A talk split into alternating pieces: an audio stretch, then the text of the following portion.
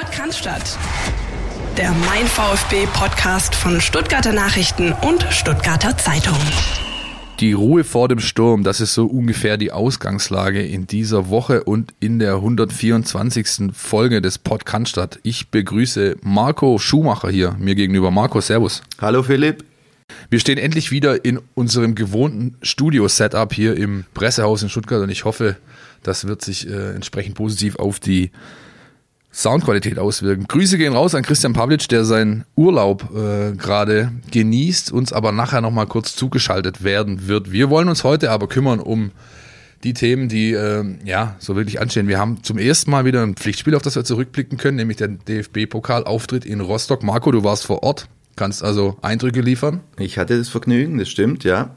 Dann schauen wir uns die VfB-Woche an. Da ist einiges passiert an Neuigkeiten, Personalien, Trainingsbetrieb, äh, Sponsor, ein deutscher Meister ist zurück. Wir haben den NLZ Newsflash dabei und kümmern uns dann natürlich ausführlich äh, auf das anstehende oder um das anstehende Landesduell gegen den SC Freiburg, das den Bundesliga-Auftakt der 58. Bundesliga-Saison für den VfB Stuttgart markiert, beziehungsweise 58. Saison insgesamt der Bundesliga für den VfB nicht ganz, denn er ist ja erst wieder aufgestiegen. Marco Rostock 1 zu 0. Ähm, man könnte sagen, ein gutes Pferd springt nur so hoch, wie es muss. Man könnte aber auch sagen, es war das erwartet äh, schwierige Spiel zum dritten Mal in Folge an der Ostsee gegen den kampfstarken Gegner aus der dritten Liga. Wie hast du es denn gesehen da oben? Ja, genau so war's. Ja, also ich war sehr gespannt, wie sich der VfB präsentieren wird. Äh, hatte ja wieder mal äh, sehr wenig zu gewinnen und sehr viel zu verlieren und äh, muss sagen, dass ich, dass ich doch recht angetan war von der Spielweise, vom Spiel, vom gesamten Auftritt.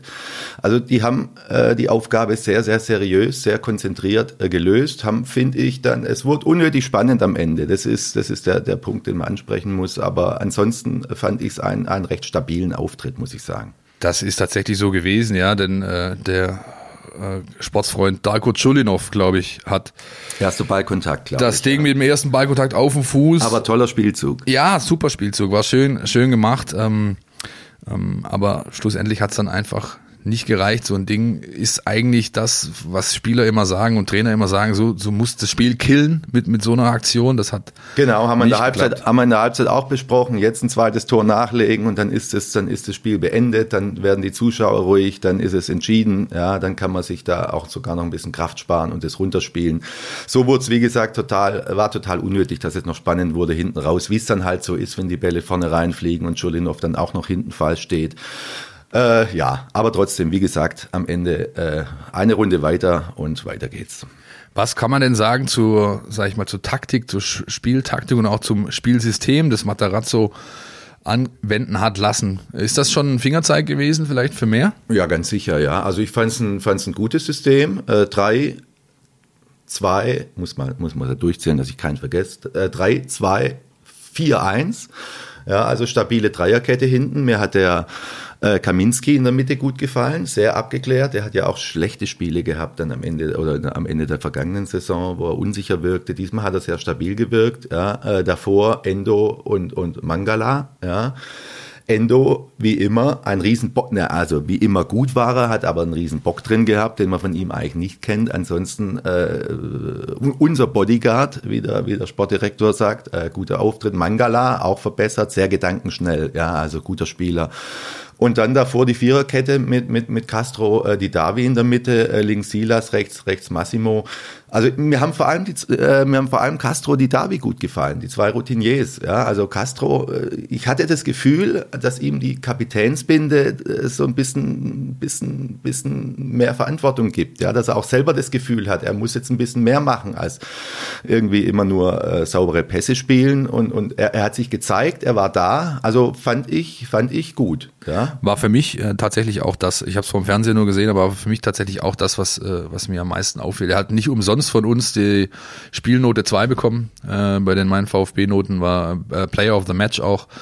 Und äh, man hat schon gesehen, dass er dass er einfach zum verlängerten Arm des Coaches irgendwie avanciert auf dem Platz. Er hat äh, vor allem mit den Jungen viel gesprochen, Laufwege angezeigt, äh, Optionen aufgezeigt, mhm. war ständig am, am Organisieren, am Machen und am Tun und hat mit seiner, sag ich mal, ich will nicht, ich will nicht sagen genial, aber doch mit seiner äh, vorwitzigen Hackenablage diese Situation vor dem möglichen 2-0, das Zulinov dann vergibt, äh, erst eingeleitet. Also war rundum äh, gutes Spiel und auch bei Daniel Didavi hat man gesehen, dass es ein Spieler ist, er ist ja oft bei vielen Fans nicht so gut gelitten und, und, kommt äh, in der öffentlichen Betrachtung manchmal nicht ganz so gut weg, aber man hat halt einfach gesehen, dass das ein Spieler ist, auf den der VfB Stuttgart in der kommenden Runde jetzt äh, mit so einer jungen Truppe, wie er sie nun mal hat, eigentlich nicht verzichten kann. Absolut, ja. Ich habe auch mitgekriegt in der, in der Sommerpause die Diskussionen, die es gab hier und da bei Fans in, in Foren, sonst wo, äh, ob man denn die David denn noch braucht, ob man den nicht irgendwie loswerden kann. Also wenn die Davi fit, das ist jetzt keine neue Erkenntnis, aber wenn die Davi fit ist, ja, und wenn, wenn er Lust hat und motiviert ist, und das ist er im Moment, dann ist es natürlich ein toller Spieler, ja, der im VfB extrem helfen kann. Deshalb wünschen wir uns, dass, dass er fit bleibt. Und was Castro betrifft, du hast angesprochen, dass es, auch er ein toller Fußballer, auch das wissen wir ich hatte mir bisher immer gewünscht, dass er so ein bisschen sich mehr zeigt, ein bisschen eine andere Körpersprache hat äh, und nicht irgendwie da nur so, so, so teilweise ein bisschen unbeteiligt rum, rumsteht. Und, und, und das Gefühl hatte ich jetzt in, in, in Rostock, dass das anders geworden ist. Also deshalb, es gab so ein paar Erkenntnisse, aus denen man durchaus Hoffnung äh, ziehen kann jetzt für den Bundesliga-Start. Da blickt man nachher nochmal drauf, wenn wir über das anstehende Spiel jetzt sprechen, ähm, was die Erwartungen, was die Hoffnung, was die Perspektiven angeht. Was natürlich auch noch ein großes Thema war, Marco, es war das erste Spiel für den VfB Stuttgart seit dem 9. März. Äh, Arminia Bielefeld war da zu Gast in der Mercedes-Benz Arena, das vor Zuschauern stattfand. 7.500 durften rein äh, mit einem im Vorfeld als exzellent klassifizierten Sicherheitskonzept. Im Stadion sah es dann ein bisschen anders aus, oder? Das sah es in der Tat anders aus. Ob es wirklich nur siebeneinhalb waren, also äh, es hat sich, es hat sich auf jeden Fall äh, viel mehr äh, angefühlt. Ja, also die, die Stimmung zum einen, aber auch, aber auch, wenn man gesehen hat auf der Tribüne, wie die Leute da standen. Also ich habe mich gewundert, ich meine, ich fand es schön, einerseits, ja, erstmals wieder mit Zuschauern, ganz andere Stimmung, richtig schöne Pokalstimmung, äh, lautes Publikum, hat richtig Spaß gemacht. Andererseits habe ich mich schon gefragt, äh, gab es da jetzt ein Hygienekonzept oder, oder, oder haben die einfach eben mal die Spieler rein, die, die, die Zuschauer reingewunken? Auch, vor, auch, auch äh, zwei Stunden vor dem Stadion habe ich dann die, die, die kompletten Ultras äh, im, im großen Pulk äh, Richtung schwarz gekleidet, Richtung Fankurve spazieren sehen. Also von Abstandsregeln, von all diesen Dingen, über die wir seit Monaten sprechen, war jetzt, um ehrlich zu sein, eher wenig zu sehen. Ja, ja man hat auch, also ähm, glaube ich, es gab dann nicht nur äh, ein, ein, ein gesonderten, gesammelten Pulk, der da marschiert ist, sondern da sind auch ein paar Flaschen und Bengalen und sonst was geflogen. Also ja, da waren durchaus ein paar Jungs dabei, wo ich mir dachte, äh, den, äh, müsst, mit den müsste ich jetzt mich jetzt nicht äh, äh abends in der dunklen Gasse begegnen. Nicht, nicht zwingend, ja, ja. nicht zwingend. Ja. Ähm, wie hat denn das der der der sag ich mal, der gastgebende Verein argumentiert? Ihr habt doch sicherlich drüber gesprochen, auch äh, in der Pause oder vor allem nach dem Spiel, nehme ich an. Ja, also ich habe ja einen Tweet abgesetzt, ja. Ich bin ja mit meinen Tweets normalerweise sehr erfolglos, ja. Die, für die interessiert sich kein Mensch. Diesmal habe ich ein kleines Fotochen gemacht, ja, wie, wie, wie es da so zugeht.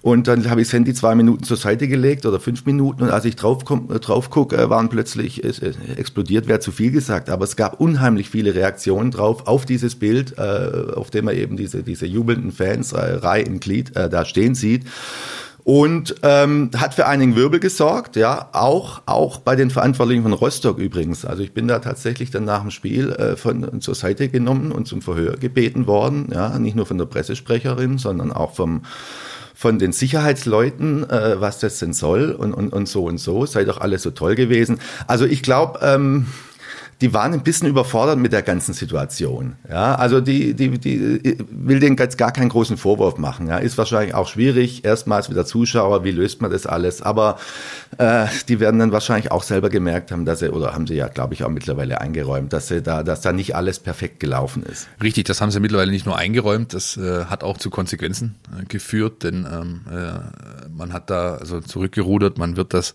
Zuschauerkontingent wohl nicht mehr in dieser, in dieser Gänze vergeben und es gibt zukünftig noch striktere Regeln, äh, um das Ganze dann ja auch äh, in der dritten Liga dann immer wieder so, äh, so durchführen zu können. Äh, wie wir ja seit äh, Dienstagabend wissen, hat die Politik jetzt so mal richtig die Türe aufgemacht. Auch dazu kommen wir nachher noch zu sprechen. Was ich vielleicht noch so ein bisschen in diesem Kontext mitschwingen äh, sehe, ist natürlich auch das Thema, dass wir hier im Süden oder im Südwesten der Republik äh, natürlich von den Zahlen schon deutlich stärker betroffen sind, als es in MacPom der Fall ist. Ja, die hatten wohl am Wochenende irgendwie, keine Ahnung, acht Infizierte äh, da im, im Großraum Rostock. An, da ist vielleicht das Bewusstsein einfach auch ein anderes. Ja. Das ist, das ist sicher so, ganz sicher so. Die haben kaum Infizierte, die waren wahrscheinlich auch jetzt nicht in Frankreich im Urlaub, die meisten zumindest. Aber, aber wir wissen es halt, äh, es reicht dann halt doch einer, der in der Menge steht und und äh, ja, und dann ja. wissen wir, was passiert. Genau, es wird, äh, wird, wie gesagt, nachher noch zur Sprache kommen. Ich bin sehr gespannt, was da jetzt in dieser Testphase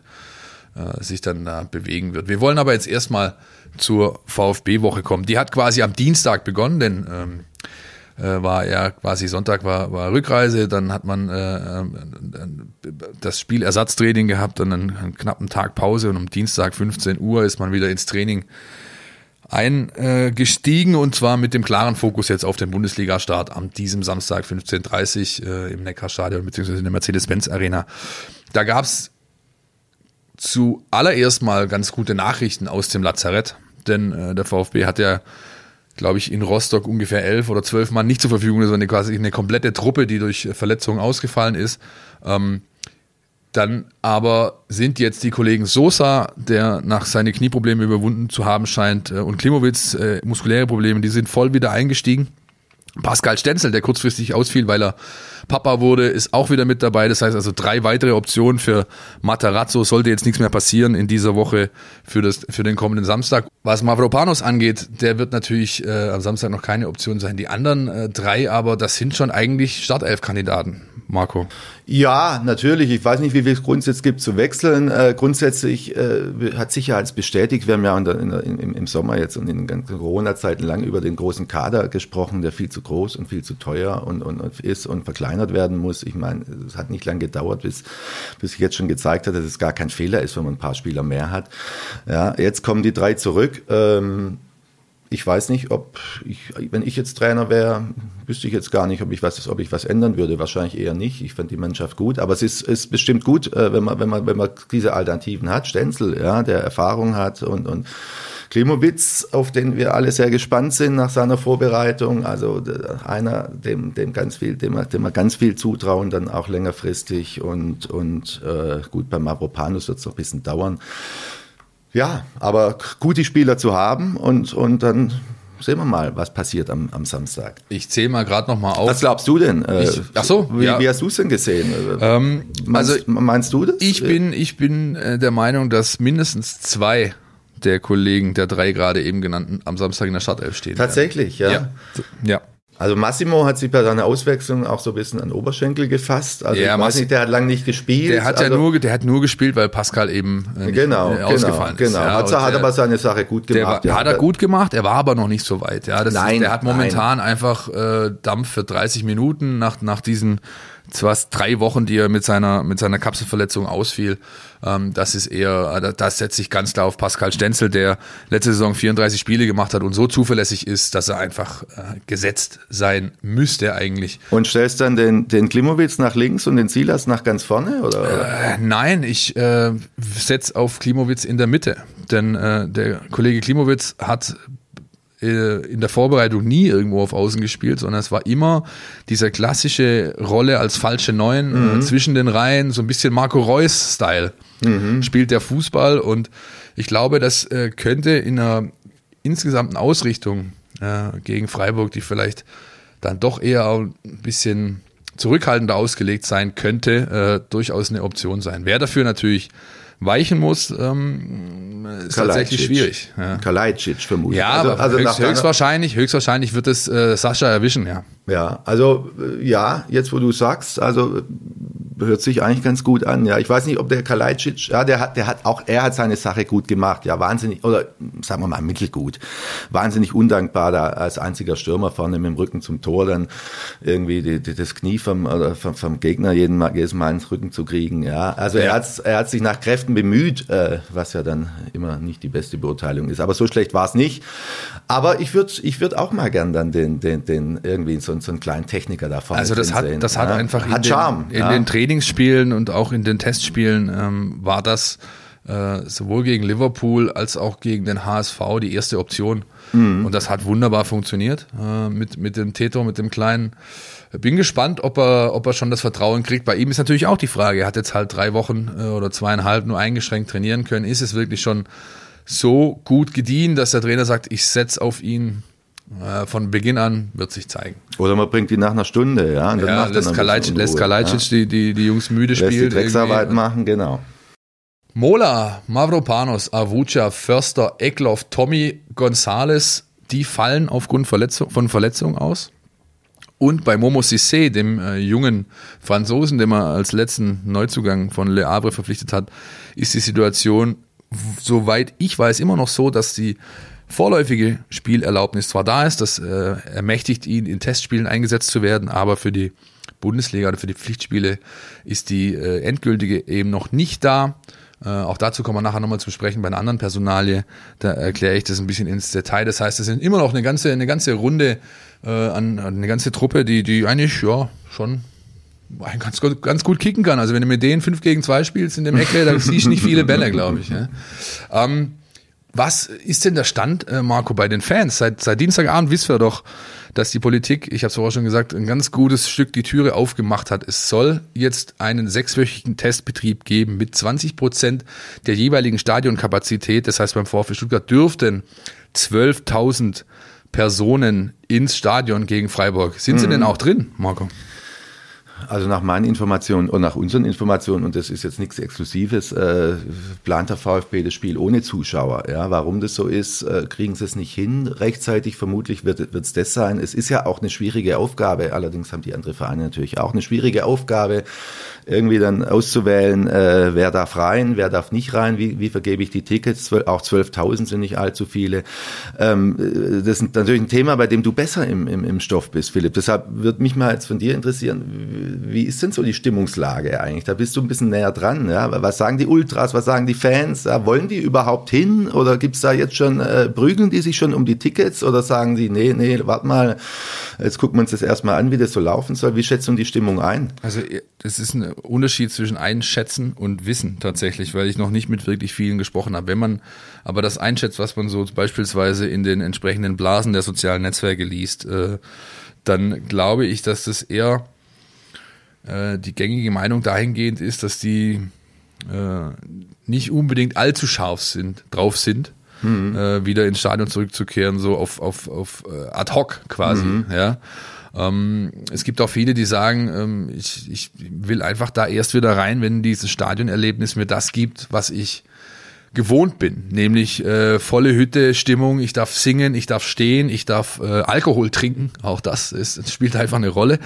Das sind alles Themen, die halt momentan schwierig sind. Es wird keine Stehplätze geben oder soll keine geben. Alkohol wird keiner ausgeschenkt. Gästefans dürfen nicht rein. Ähm, all das sind Dinge, die halt natürlich stark gegen das, das ähm, das Stadionerlebnis sprechen. Und von den Ultras hat man in den letzten Wochen und Monaten eigentlich immer gehört, so, die, so diese klassische äh, Linie war eigentlich immer so alle oder keiner. Mhm. Ja. Und ähm, insofern glaube ich, ohne bis jetzt äh, mit äh, den äh, Leuten da direkt gesprochen zu haben, dass auch da die, sage ich mal, die Stimmung eher eher verhalten ist für das ganze Thema. Und äh, ich kann mir nicht vorstellen, dass es ähm, von Seiten der großen Stuttgarter Gruppen beispielsweise einen geschlossenen Auftritt geben wird da in dem Leverkusen Heimspiel. Das ist ja das erste, das dann wirklich dann vor Zuschauern in Stuttgart stattfinden wird. Das kann ich mir absolut nicht vorstellen. Die werden ihren Leuten freistellen. Wenn ihr rein wollt, geht ihr rein. Wenn ihr Anrecht habt, ja, es werden ja wenn ich richtig informiert bin, Mitglieder und Dauerkartenbesitzer bevorzugt behandelt. Und wenn dann noch Kontingent über ist, kann äh, geht's in freien Verkauf. Äh, ja, lassen wir es einfach mal abwarten. Ähm, was halten wir, was halten wir denn insgesamt eigentlich von der Entscheidung der Politik jetzt, äh, da die, die, die Türen wieder aufzumachen? Also vor, vor ein paar Wochen hieß es ja noch bis Ende Oktober auf gar keinen Fall und jetzt werden sie so ein bisschen, hat man das Gefühl, vor sich, vor sich hergetrieben. Ja, also was halten wir davon? Davon, dazu wollte ich tatsächlich gerade kommen. Ja. Also das, mir geht es eigentlich eher ums Allgemeine und ich finde halt in diesem Kontext erstens mal siehst du einfach wieder, wie äh, wie sehr Politiker einfach äh, ähm, äh, drauf, drauf scheißen, im Deutsch, auf Deutsch gesagt, ja, was irgendwie vor ein paar Wochen oder was geht mich mein Geschwätz von gestern an. Ja? Mhm. Ähm, eins der berühmtesten Fußballer-Zitate, glaube ich, ever. Ähm, oder was heißt Fußballer-Zitate, ja, aber Zitate überhaupt. Und ich, ich, ich ich finde es verfrüht. Also meine persönliche Meinung ist, ich finde es verfrüht, vor allem wenn man die Lage eben im Südwesten anschaut, in den großen bevölkerungsstarken Bundesländern Hessen, Baden-Württemberg, Bayern. Da ist einfach ähm, die Lage, glaube ich, nicht so, dass man es äh, versuchen sollte. Vor allem auch, man kann ja immer nur an die Disziplin des Einzelnen appellieren. Aber in Rostock hat man halt gesehen, dass es mit der Disziplin dann nicht weit her ist. Ja? Da hat kaum einer Maske getragen, äh, Abstände wurden nicht eingehalten, gesungen, geholt, sonst was. Und das glaube ich äh, insgesamt wird nicht, wird, wird der Situation nicht zuträglich sein. Was glaubst denn du? Also ich habe mich jetzt auch ein bisschen gewundert. Äh, gut, wie gesagt, die Politik ist da, ist da, ist da, die konnte, glaube ich, gar nicht mehr anders. Ja? Also der Geist war aus der Flasche irgendwie mit dem, mit dem, mit dem Pokalspieltag und und dann äh, und den ganzen Diskussionen. Warum dürfen die? Warum dürfen andere nicht? Ja? Also, naja. Ich weiß nicht, ob es eine gute Idee ist. Ich, ich habe gar keine so abschließende Meinung, ehrlich gesagt. Ja. Äh, und ein, ein weiteres Problem aus meiner Sicht dann jetzt immer diese Lex Fußball, ja, nicht zum ersten Mal, weil letztes Mal dann, oder vergangenes Jahr, sorry, Geisterspiele war alles in Ordnung, ist gut gegangen, jetzt die Zuschauer, ja. Ich, ich frage mich dann immer, was andere, was andere Sparten denn äh, sagen, ja, die da nicht so, die nicht diese Lobby haben, sei es, sei es irgendwelche Veranstalter, sei es Konzerte, sei es dies. Also ich finde es ein bisschen, äh, passt alles aus meiner Sicht nicht so wirklich zusammen. Ja, es ist natürlich, du hast, äh jetzt halt einen Versuch unternommen, diesen föderalen Flickenteppich, den es in Deutschland nun mal gibt, irgendwie so ein bisschen zu befrieden. Andererseits ist es halt nun mal so, kann es, wie du sagst, nicht wirklich sein, dass, dass der Fußball eine so oder die Bundesliga eine so große Bedeutung hat, äh, dass er plötzlich hier äh, oder dass da plötzlich quasi die Richtung vorgegeben werden kann, wie der Hase zu laufen hat. Ich finde es äh, sehr, sehr befremdlich. Ich würde es wie gesagt lassen und ich bin trotzdem aber gespannt, wie es sich jetzt gestalten wird in den nächsten Wochen, welche Zahlen das produziert, welche Ergebnisse, welche Erkenntnisse daraus ähm, daraus ähm, ja äh, gezogen werden und mein eins ist auch klar, ja, das muss man natürlich äh, muss man auch sehen. Also äh, für den Sport selbst oder für die Atmosphäre beim Spiel kann es natürlich nur zuträglich sein. Wenn man gesehen hat, wie Rostock getragen wurde in den letzten 25 Minuten von diesen, lass es siebeneinhalbtausend gewesen sein, die diese Truppe äh, bis an die Grenze des Machbaren noch irgendwie äh, nach vorne geschrien haben. Insofern ist es natürlich aber das, was, das, was uns allen fehlt, ist doch das, logisch. Das funktioniert aber eben auch nur, wenn man, wenn man dann äh, vielleicht auch dann äh, die, die, diese ganzen Regeln, die es gibt und Auflagen vergisst in dem Moment. Ja, also das, das ist ein emotionaler Sport. Das ist, wissen wir ja alles. Und wenn dann alle alle drei Meter ein, ein Zuschauer sitzt, der dann vielleicht eine, auch nicht aufstehen darf und eine, und eine, und eine Maske tragen muss. Also ja, ja. Ja. Es geht nur im Grunde entweder so oder so. Deshalb bin ich, bin ich sehr gespannt, was passiert. Jetzt reden Sie von einer sechswöchigen Testphase und, und, und wollen genau gucken. Also damit haben Sie das, das Problem, dann haben Sie sich nur ein bisschen Schonfrist und, und, und, so eine, und so eine Hintertür offen gehalten. Ja. Meine Tochter darf in der, in der, in der, in der Schule, in der Mittagspause nicht mal das, das Klassenzimmer verlassen. Also das sind alles so, passt irgendwie alles nicht so richtig zusammen. Ja. Wir werden natürlich dranbleiben, werden die nächsten Wochen das auch immer wieder zum Thema machen, weil wir ja jetzt Woche für Woche sehen, wie sich das tatsächlich äh, vor Ort gestaltet. Ähm, wir werden auch wieder mit deutlich größerer Besetzung unterwegs sein an den Spieltagen, als es jetzt in den letzten Wochen. Wir dürfen immerhin wieder zu zweit, glaube ich. Ja, ne? zu zweit immerhin, ja, genau, immerhin, zu zweit ja. und ähm, haben unser gewohntes Drei-Mann-Setup zwar noch nicht zurück, aber einer muss dann halt in den sauren Apfel beißen und darf sich äh, vor dem Pay-TV äh, das Ganze dann anschauen. Aber Gegen Freiburg bin ich das übrigens. Bist du das? Ja, bin ja? ich das. Und du und Heiko äh, Genau, richtig. Der Kollege Hinrichsen ja. und, und, ich, genau. Wir hatten auch, glaube ich, die längste Pause von allen. Richtig, äh, ich gönn's euch. Ja, ja, ja. Dürfen dann mal wieder eben äh, in der Mercedes-Benz Arena schauen, wie wir eine Internetverbindung aufrechterhalten für die 90 Minuten, um dann da irgendwie euch mit Informationen, News und ähm, ja, detaillierten Einzelkritiken beispielsweise. Ich bin total sagen. gespannt. Ich bin total gespannt, was passiert am Samstag. Sind wir schon so weit überhaupt oder wolltest du noch was anderes sagen? Na, ich wollte jetzt einfach mal, äh, nee, ich kann das, ich kann das durchaus unterstützen. Ich bin auch äh, völlig gespannt, aber ich wollte jetzt einfach noch zum Themenblock kommen, der diese Woche, anders als die letzten Wochen, deutlich praller gefüllt ist. NLZ News. Neues von den Nachwuchsmannschaften nämlich unseren NLZ Newsflash, die Nachwuchsleistungszentrumssparte unseres Podcasts. Marco, traditionell das Thema, wo du dich am besten auskennst. ja, genau. genau. Ich, ich, überlasse dir das Wort, Philipp. Ja, du, es, es, wir können uns da gerne einen Doppelpass zuspielen. Hast du denn die Ergebnisse im Blick des VfB 2 oder der U21 der letzten Äh, äh, die zwei Ergebnisse, die habe ich im Blick, ja. Also die sind ja jetzt waren ja nicht ganz so glorreich. Nee, die waren alles andere als glorreich. Die haben äh, also einen klassischen Fehlstart in die Regionalliga hingelegt, haben verloren zweimal und haben jetzt leider zum Aufnahmezeitpunkt am Mittwochvormittag noch nicht äh, beendet, bei Redaktionsschluss noch nicht beendet. Äh, das Spiel gegen Elversberg am Abend äh, vor der Brust. Elversberg, die Mannschaft, die ein bisschen überraschend den FC St. Pauli aus dem DFB-Pokal gekickt hat. Am Wochenende also mit Sicherheit auch keine keine ja leichte Aufgabe. Ich werde im Stadion sein, im Schlienstadion heute Abend. Schau mir das an, sprecht nachher dann auch mal mit dem Trainer Frank Farnhorst und dann können wir vielleicht nächste Woche ein bisschen detaillierter auf die auf die Geschichte blicken. Der VfB 2 hat natürlich gerade das Problem, die haben den Kader bewusst klein gehalten, ja, wegen, weil sie eben damit gerechnet haben, dass von Bundesliga-Kader, der explizit groß ist, 32 Spieler sind es aktuell, immer wieder Spieler runterkommen, und diese Rechnung geht eben aktuell nicht auf. Sie haben klar den Bartstuber bekommen, aber ähm, alle anderen werden eben gebraucht aufgrund der langen Verletzungsliste bei den Profis.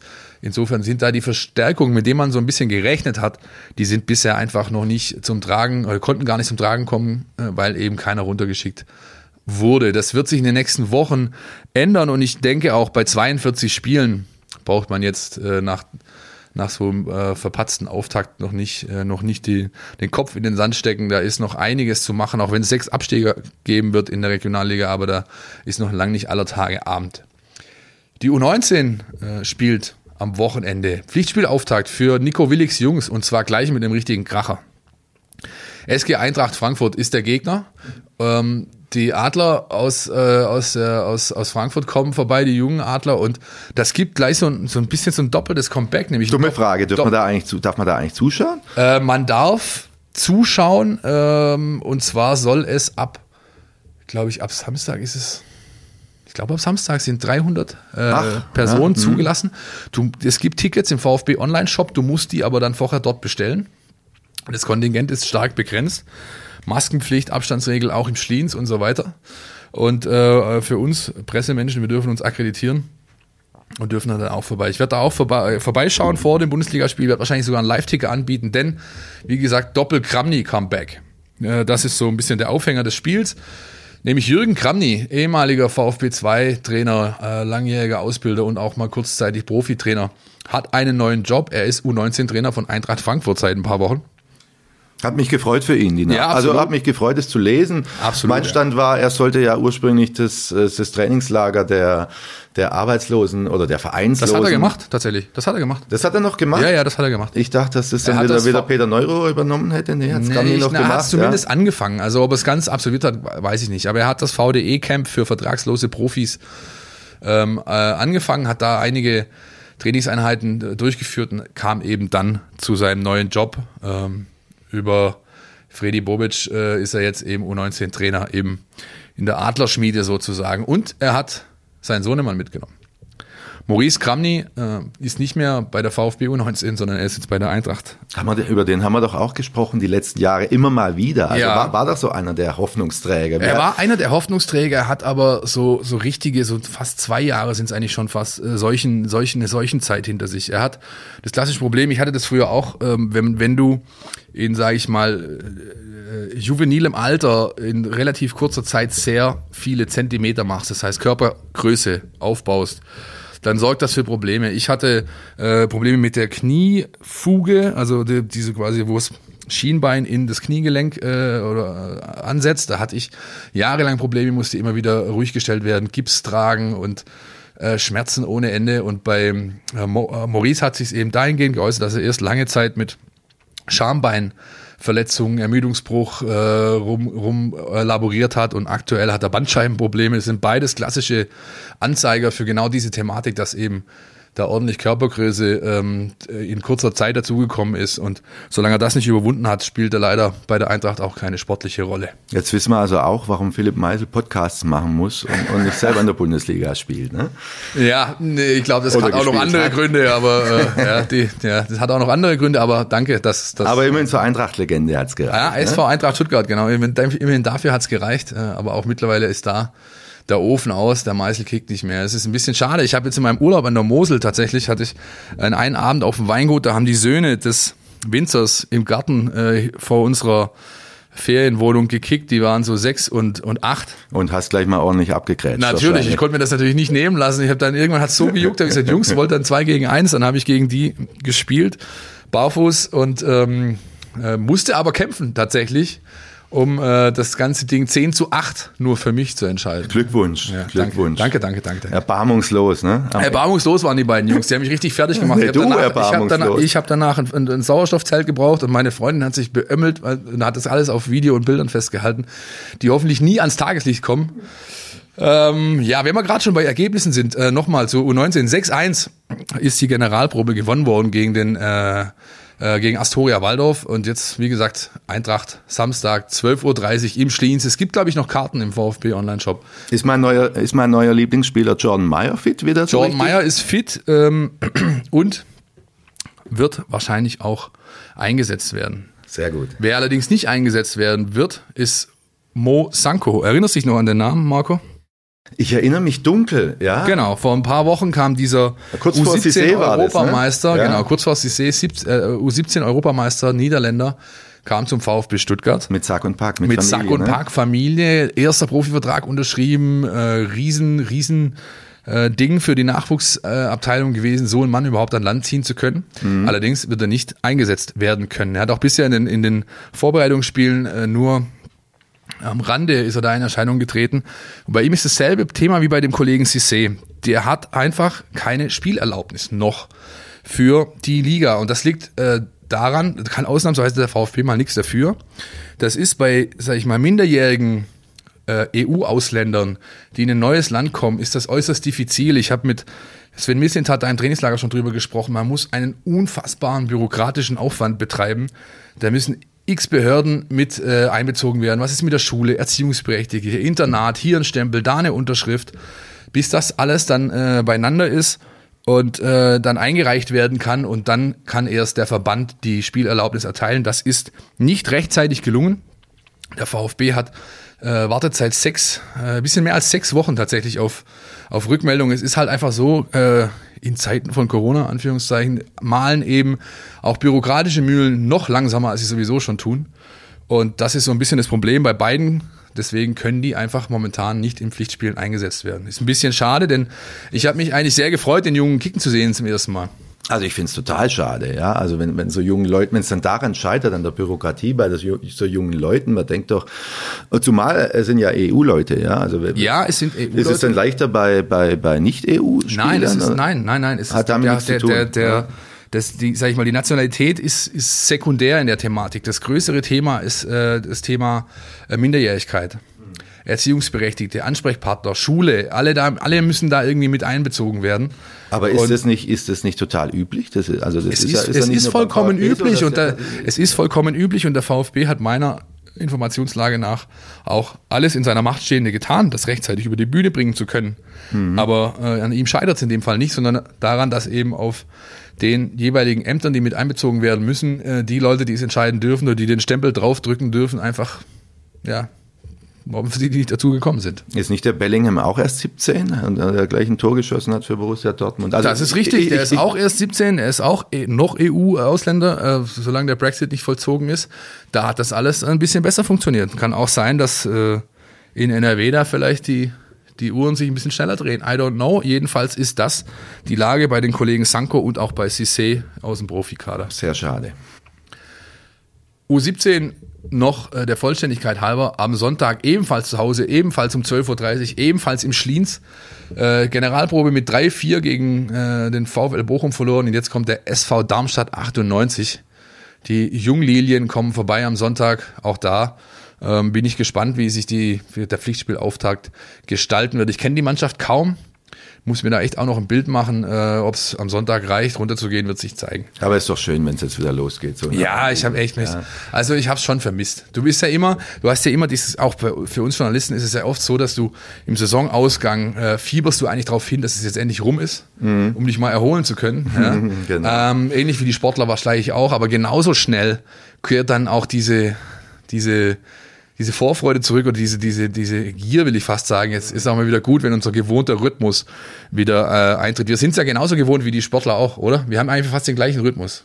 Ja, Der hat sich auch sehr geändert dann die letzten Monate, das stimmt. ja, und du hast halt einfach, weißt du, hast da, na klar, du, du, du so aufs Wochenende hin merkst du, wie die, wie die Spannung steigt, wie du, wie das, wie das, wie sich alles irgendwie anders gestaltet, dann hast du halt das, den Spieltag, die Reisen, kommst zurück, dann fällt so die Spannung ab, hast ein, zwei Tage Lose und ab Mittwoch so geht's, geht's so langsam wieder los. Ja, das ist so eigentlich der Rhythmus, den wir Journalisten einfach genauso haben. Also, und der, der hat schon gefehlt die letzten, die letzten Wochen und Monate.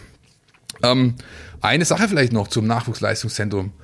Mathieu Delpierre ist zurück. Wo kam das her, Marco?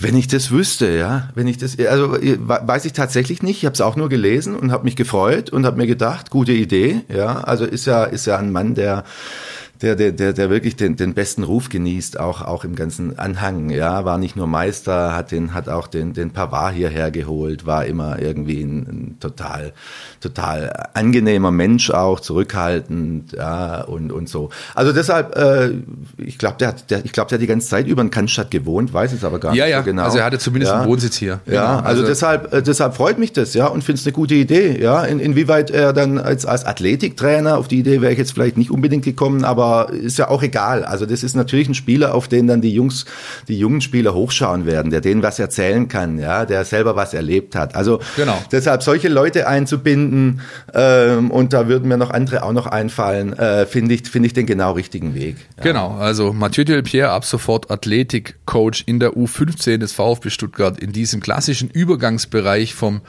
vom Jugendausbildungsjahrgang zum dann Hochleistungsjahrgang in der U17. Das ist genau diese Schnittstelle.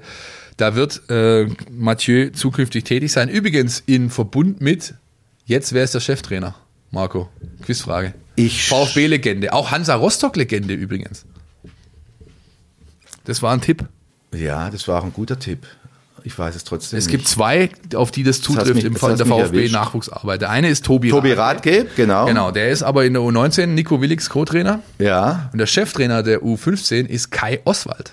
Ah ja, mir wäre noch der Verteidiger eingefallen. Wie hieß der, der mal diesen Riesenbock, den sie mal geholt haben als besten Verteidiger der zweiten Liga, der dann im ersten Spiel, glaube ich, Pokalspiel in Wiesbaden oder sowas, gleich mal einen Riesenbock geschossen hat und von dem man dann irgendwie nie mehr was gehört hat. Gletson, Gletson. Der Gletson, Ja, nee, nee, nee. Die nee. Legende. Gletson war aber auch bei Ja. Hansa. Stimmt, das Genau, nee, ja. Das Entschuldigung. eine richtige Legende. Also wer war's? Kai Oswald. Kai Oswald. Ah Kai ja, Oswald. okay. Kai Oswald. Gut, kommen wir zum äh, letzten, letzten Block der, äh, der heutigen Sendung. Und zu aller, allererst möchte ich erstmal äh, den Entschuldigung, Kollegen- Philipp, zum Ja, Thema bitte. Nachwuchsleistungszentrum. Ja. Haben wir über Porsche schon gesprochen oder machen wir das noch? Oder? Oh, ja, Porsche, Porsche, Porsche, ey, das ist so ein Thema, was ich irgendwie nicht. Ja, ich finde das. Ja, können wir. Ja, Also, nee, ich, ich habe ich hab da nicht, nicht viel beizutragen, weil ich, weil ich die hinter, ganzen Hintergründe Ja, ich, nicht, ich nicht eben, kenne. Ich Nur- eben auch nur zum Teil und deswegen habe ich es explizit nicht mit reingenommen. Ah, Aber wir können zumindest ja. mal den Status, Nee. wir können den Status quo vermelden. Also Porsche hat sich mittlerweile vollständig aus allen Sponsoring-Engagements beim VfB Stuttgart zurückgezogen. Äh, da, die waren in der Jugendabteilung mit inkludiert, äh, zwar nicht ganz groß, sie waren äh, bei den Profis auf, auf Banden und im Stadion entsprechend engagiert. Auch das ist äh, mittlerweile Geschichte. Der Zuffenhäuser Autobauer hat sich komplett zurückgezogen beim VfB Stuttgart und das war eben das, was äh, die Fans so ein bisschen bewegt hat in dieser Woche. Er hat sein Engagement äh, anderweitig platziert, nämlich in der Nachwuchsarbeit von Borussia Mönchengladbach. Da ist äh, Porsche, die im Jugendbereich äh, äh, den Claim haben, Turbo für Talente, mittlerweile tätig, genauso wie es schon zuvor bei den Stuttgarter Kickers der Fall ist, immer noch, bei der SG Sonnenhof Groß Asbach immer noch und auch bei RB Leipzig. Überall dort sind die äh, Jungs von Porsche mit dabei, mittlerweile auch bei Mönchengladbach. Ich man kann immer ähm, drüber diskutieren. Es ist, ist ein, ein Unternehmen von vor Ort und, und so weiter und so fort und ist natürlich ein, ein, ein potentes Unternehmen auch, das ordentlich Geld in die Hand nehmen kann. Ähm, ich finde es jetzt, ja, ich weiß nicht, ich, ich finde es jetzt nicht so tragisch irgendwie. Äh, Nein, sehen, man, sehen manche anders, aber ich glaube, der VfB Stuttgart und das Wohl und Wehe der Nachwuchsarbeit des VfB Stuttgart ist nicht abhängig davon, ob äh, da irgendwo ein Porsche-Logo prangt oder eben nicht. Das wird wohl so sein, ja. Und, und wie gesagt, ich kenne die Hintergründe nicht und kann mir schon auch vorstellen, dass das dann eben auch ein bisschen schwierig dann zum Teil ist, wenn der Hauptsponsor äh, der direkte Konkurrent ist. Ähm, Genau. aber, aber schade finde ich. Ja, klar, das, man Uns kann, das, man kann das so und so sehen. Wenn, wenn ihr Hintergründe lesen wollt, dann schaut bei uns in der App vorbei oder auf Stuttgarter Zeitung und Stuttgarter Nachrichten.de, denn unser Kollege Gregor Preis hat sich dieser Thematik angenommen, hat ein bisschen telefoniert, hat sich umgehört, hat einfach mal so aufgearbeitet, wie der Status quo ist und warum das so passiert ist, wie es eben jetzt passiert ist. Ist aber, glaube ich, noch am Recherchieren. Bin auch gespannt, was rauskommt. Ja, aber wenn ihr, die hören ja die Sendung am Donnerstagabend. Bis dahin ist äh, mit Sicherheit was zu lesen. Wenn nicht, vertraut uns in dieser Woche spätestens äh, bis zum Spieltag werdet ihr Hintergründe lesen können zu der ganzen Causa Porsche und VfB Nachwuchsleistungszentrum. Jetzt aber, Marco, wollen wir den Kollegen, der Urlaub hat, mal zur Sprache kommen lassen. Querpass, der Kommentar unserer Redaktion. Ja, hallo zusammen und äh, Philipp, Grüße an dich. Vielleicht schaffen wir es ja doch noch irgendwann in dieser Saison zusammen eine Folge aufzunehmen. Ähm, ja, wie blicken wir voraus auf die Saison des VfB Stuttgart? Ähm, ich muss ganz ehrlich sagen, jetzt nach Abschluss der Vorbereitung und dann noch nach dem Pokalspiel in Rostock, bin ich doch ganz zuversichtlich eigentlich. Ähm, wir haben ja über Wochen darüber diskutiert, wo befindet sich der VfB in diesem Power Ranking? Gibt es Mannschaften, die ja möglicherweise hinter dem VfB anzusiedeln sind oder welche sind die Mannschaften, die so auf einem Level sind, ähm, mit denen sich der VfB streiten wird. Und ich ähm, bin einfach mal guter Dinge und äh, gehe davon aus, dass der VfB dann doch durchaus konkurrenzfähig sein wird in der Liga. Äh, das haben zum einen äh, aus meiner Sicht die äh, Vorbereitungsspiele gezeigt, die man natürlich nicht so hoch hängen darf. Wir wissen dass ja, der VfB hatte schon Saisonvorbereitung mit äh, Taifun Korkut äh, ungeschlagen und das ging dann äh, mit Start der Pflichtspiele in die Binsen. Ähm, ich fand das aber spieltaktisch in den meisten Situationen ganz gut. Ähm, Pellegrino Matarazzo hat einen Plan, wie er die Mannschaft auftreten lassen will und das nicht nur generell im großen Ganzen, sondern auch direkt innerhalb eines Spiels. Ähm, dieses In-Game-Coaching äh, scheint eine sehr, sehr wichtige Rolle zu spielen. Es wurden ja auch beispielsweise im Test gegen den HSV Situationen simuliert, wenn der VfB in Rückstand liegt und noch ein Tor machen muss. Wie verhält sich die Mannschaft also bei welchem Spielstand? Und ähm, bis auf diese erste Halbzeit gegen Racing Straßburg, wo der VfB wirklich überrumpelt wurde ähm, von der Taktik des Gegners, was Matarazzo ja auch hinterher zugegeben hat, sah das eigentlich alles sehr strukturiert aus, ähm, vor allem mit Blick auf die Defensive. Ähm, wie gesagt, nochmal diese erste halbe Stunde gegen Straßburg rausgenommen.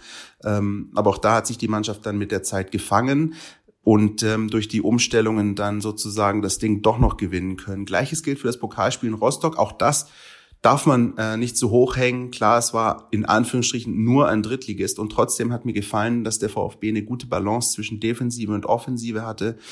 Ähm, wahrscheinlich habt ihr das auch schon ausdiskutiert. Was ich besonders auffällig fand, ist das schnelle Umschalten ähm, in die Hälfte des Gegners nach einer Ecke des Gegners. Also es gab ja doch zwei, dreimal die Situation Hansa Rostock mit Eckball und ähm, der VfB schafft die Balleroberung und dann geht's blitzschnell in die äh, gegnerische Hälfte. Und unter anderem das ähm, wird ein ganz wichtiges taktisches Mittel sein, eben auch in der Bundesliga, auch gegen die Mannschaften, gegen die der VfB größtenteils in der Defensive beschäftigt sein wird. Ähm, das ist eine Möglichkeit, ähm, sozusagen, wie der VfB es schaffen kann, dann auch die Anführungsstrichen Großen zu ärgern und da Punkte zu holen. Denn, das wissen wir alle, es reicht nicht nur gegen Freiburg und Mainz äh, zu gewinnen, um die Klasse zu halten. Du musst dann auch mal diese Big Points gegen die großen Teams holen. Freiburg-Mainz ähm, bringt mich zum Saisonstart des VfB Stuttgart, denn ein weiterer Punkt, der mich optimistisch stimmt, ist der Spielplan. Der VfB hat jetzt direkt mit dem Heimspiel gegen den SC Freiburg ähm, und dann dem Auswärtsspiel in Mainz zwei Möglichkeiten, wo er zeigen kann, dass er in diese Liga gehört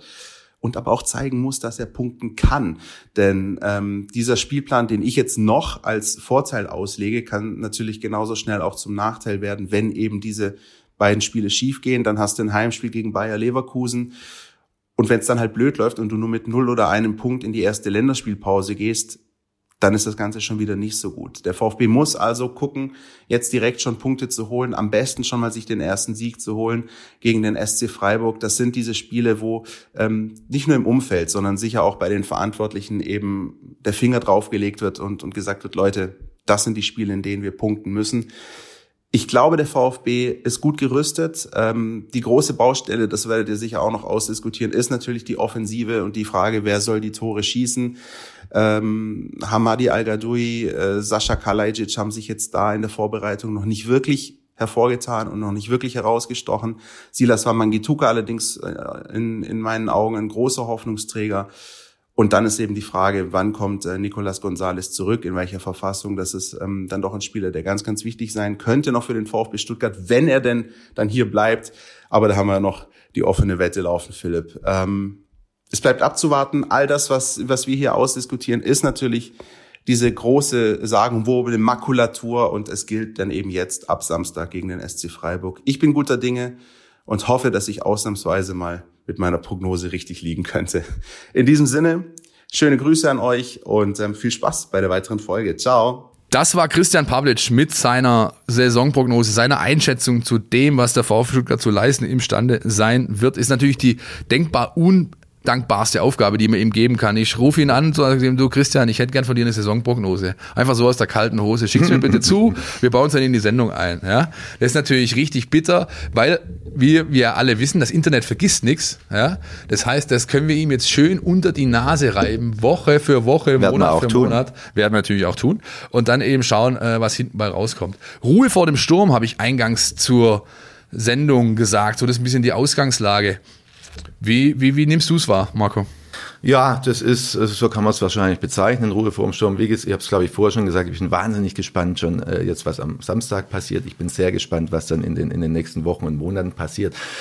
Äh, ich bin froh, dass ich keine Saisonprognose abgeben muss. Oder muss ich noch eine? Ja, gerne. Was traust du denn dem VfB Stuttgart Also zu? ich, ich finde es wahnsinnig schwierig. Ich finde es wahnsinnig schwierig. Ich halte alles möglich von Platz, äh, gut 18 will ich jetzt nicht sagen, aber von, von einem Abstiegsplatz bis zu einem bis zu einem einstelligen Tabellenplatz, wobei ich wobei ich eher zuversichtlich bin als pessimistisch, muss ich sagen. Ja, also die die, die Mannschaft, ich finde die Mannschaft sehr sehr spannend, ja, und, und, und mit wahnsinnig viel Potenzial. Man wird man wird sehen müssen, wie wie schnell wie schnell machen die jungen Spieler den, den Schritt, äh, wie funktioniert es, wie wie wie wie wie, entwickelt sich die Hierarchie, all all diese Dinge.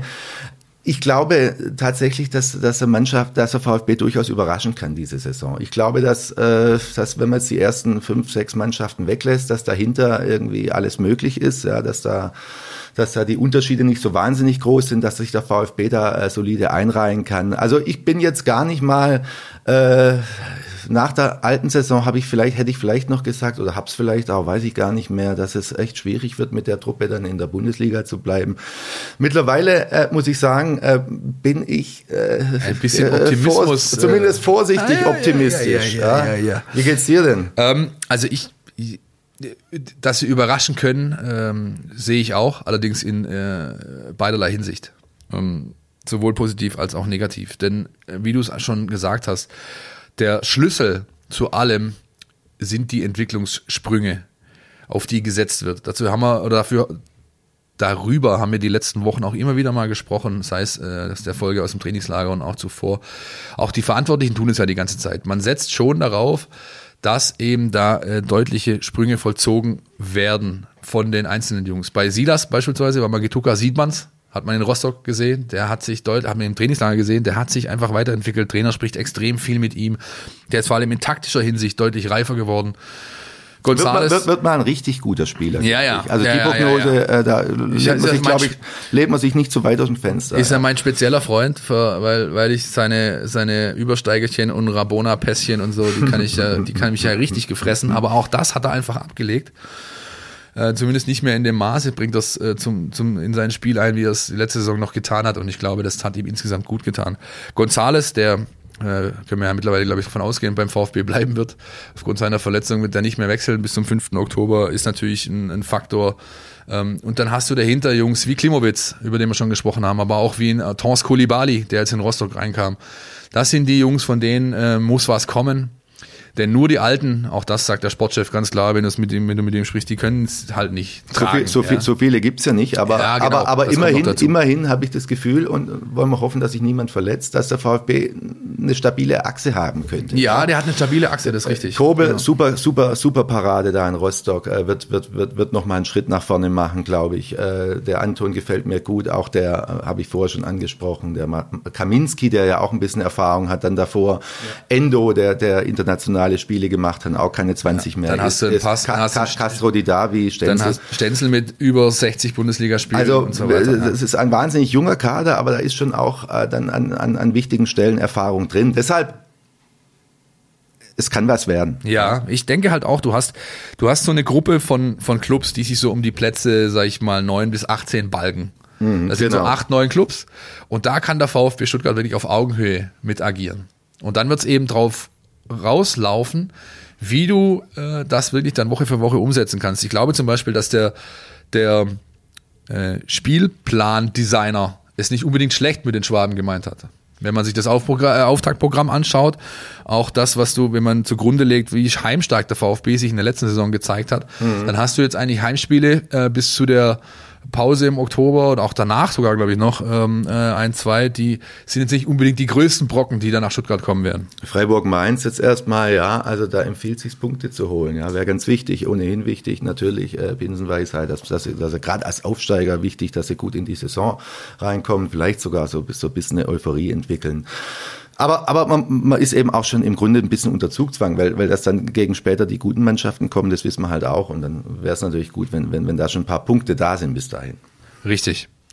Richtig. Wir werden sehen, wie sich wie sich's gestaltet. Ähm, glaubst du denn, dass die diese Dreierkette, unser Kollege Heiko Hinrichsen hat da die Woche schon auch drüber mal geschrieben, auch das lest ihr in der App, dass das die präferierte Grundordnung hat ja auch in Rostock jetzt gesehen hinten. Glaube ich, Dass das ja. die ist für die nächsten Wochen? Glaube ich, ja. War ja das erste Mal äh, gegen, gegen bei dem denkwürdigen Spiel gegen Sandhausen äh, letzte Saison nach dem, nach dem, nach dem Kreis C-Desaster, als Materazzo dann die plötzlich die Dreierkette ausgegraben hat und dann äh, kam plötzlich die wundersame Wende.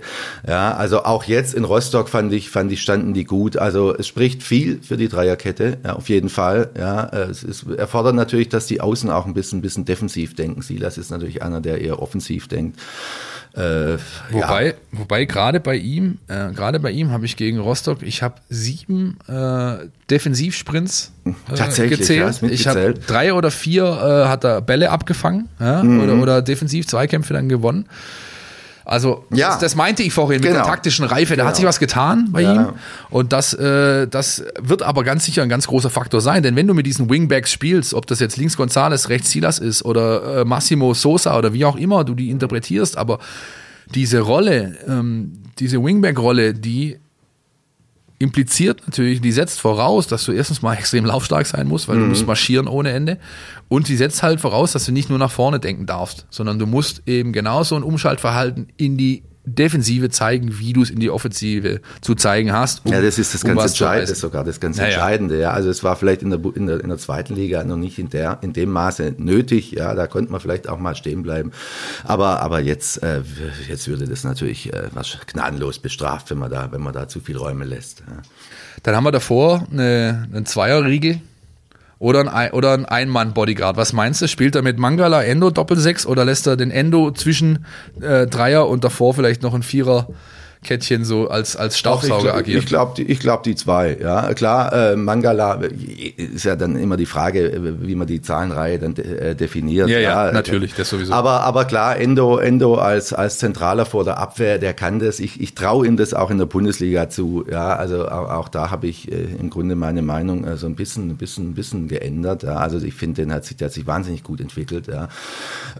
Und und Mangala, der natürlich ein bisschen offensiver denkt und auch mal mit nach vorne geht. Also ich finde das, finde das ein sehr, sehr gutes Gespann. Übrigens sehr starke, äh, sehr starke Parade von Kolke. Ich weiß nicht, wie du es gesehen hast. Ah, ein schöner, Stadion. schöner, schöner Aber Spielzug, ganz ehrlich, schöner das, Schlenzer, sowas, ja. sowas liebe ich ja. Wenn Ja. du aus, dem- aus, dem, aus dem Backfield, aus dem, aus dem hinter, Mhm. hinteren Feld kommst und dann nicht die, diese, was ja jeder, äh, jeder in der Kreisliga macht, dasselbe. ja, draufrufen und gucken, dass du gut triffst und wenn entweder schießt ein Loch äh, ins Netz Oder oder, er, anderen halt, er liegt halt im Neckar, so, im, ja. Und die anderen rufen durchstarten. Genau. Ja, schon, schon bevor du schießt. Genau so ist es. Und äh, Orell hat das richtig geil gemacht. Schön Innenseite genommen, sich das Eck ausgeguckt, sauber getroffen, gut Druck auf den Ball auch. Das wäre ein wunderschönes Tor geworden. Und geil gehalten. Ja. Wenn eben nicht der Kollege Kolke mal schön darunter, also richtig top von beiden, ja. Das muss man ja auch immer, ich finde, das kommt manchmal auch zu kurz, ja, dieses, du musst in dem, in der Situation musst einfach beide loben. Das haben beide absolut. richtig gut gemacht, ja. Und, Ja, ich äh, finde ich find ohnehin, ich finde Mangala einen geilen Spieler, ja. Also der kann natürlich noch viel, viel mehr äh, aus sich rausholen. Aber wenn ich dem zu, äh, so am schaue ich kann beim Fußballspielen zu, ja, weil der, weil der technisch wirklich äh, super ist, weil der wahnsinnig äh, gedankenschnell, handlungsschnell ist, weil der auf äh, äh, Lösungen findet auf engstem Raum, weil der spielintelligent ist. Also toller Spieler, der, der noch mehr aus, deutlich mehr aus seinem Potenzial machen muss und machen kann, aber äh, guter Mann. Ja. Dann haben wir davor ähm, den Kollegen Castro. Dann haben wir den Kollegen schon. Didavi, wo, wo da echt, also wo ich hätte tatsächlich damit gerechnet, dass Clemens spielt. Weil der so in der Vorbereitung, ich war in, in Kitzbühel mit dabei und so, der hatte die Nase vorn für mich. Tatsächlich, ja. Ja. Und ähm, da wird es vielleicht aber auch jede Woche echt auf den Trainingseindruck ankommen. Auf wen Clement. Clement ist auch ein ganz feiner Fußballer, von dem ich mir der wünsch- Beste in der Truppe, wenn du mich ja, mag sein, von dem ich mir wünschen würde, dass er sich ein bisschen mehr zutraut, ja, dass, Ja. dass er nicht immer nach hinten abdreht mit dem Ball, dass er, aber ja, ihm fehlt, ihm fehlt wahrscheinlich, so, so, so blatt es sich anhört, ihm fehlt wirklich mal eine Kiste. Ja. Der hat letztes Jahr keine gemacht, hat ein paar Chancen gehabt. Also der ist äh, nicht angekommen, äh, wäre natürlich viel zu viel gesagt. Er ist natürlich angekommen beim VfB, er fühlt sich ja auch wohl, ist auch ein super Typ, finde ich. Ich mag ihn total gern.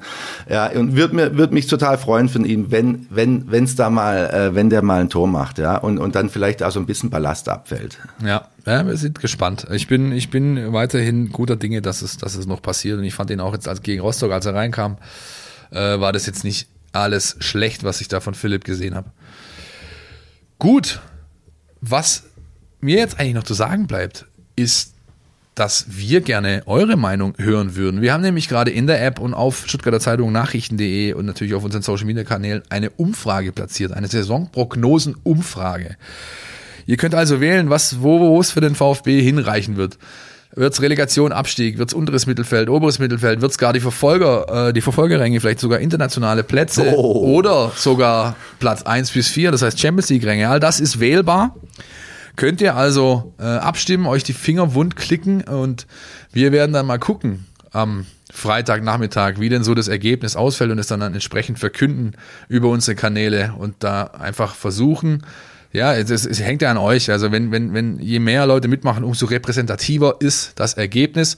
Deswegen geht, geht in die App, geht auf unsere äh, äh, Plattformen und schaut euch die Umfrage an und stimmt ab.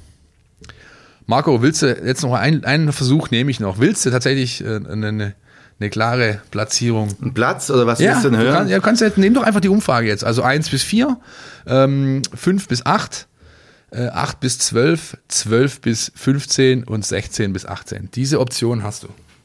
Okay, dann nehme ich, äh, komm, dann spiele ich auf Nummer sicher 12 bis 15 was. Ha, guter Mann. Aber eher 12 als 15. Guter Mann, guter Mann. Ich hätte es genauso gemacht. Schön. Äh, ein bisschen Understatement tut, glaube ich, äh, in Sachen VfB Stuttgart äh, nach den, sage ich mal, Auf und Abs der letzten, des letzten Jahrzehnts, muss man ja schon fast sagen.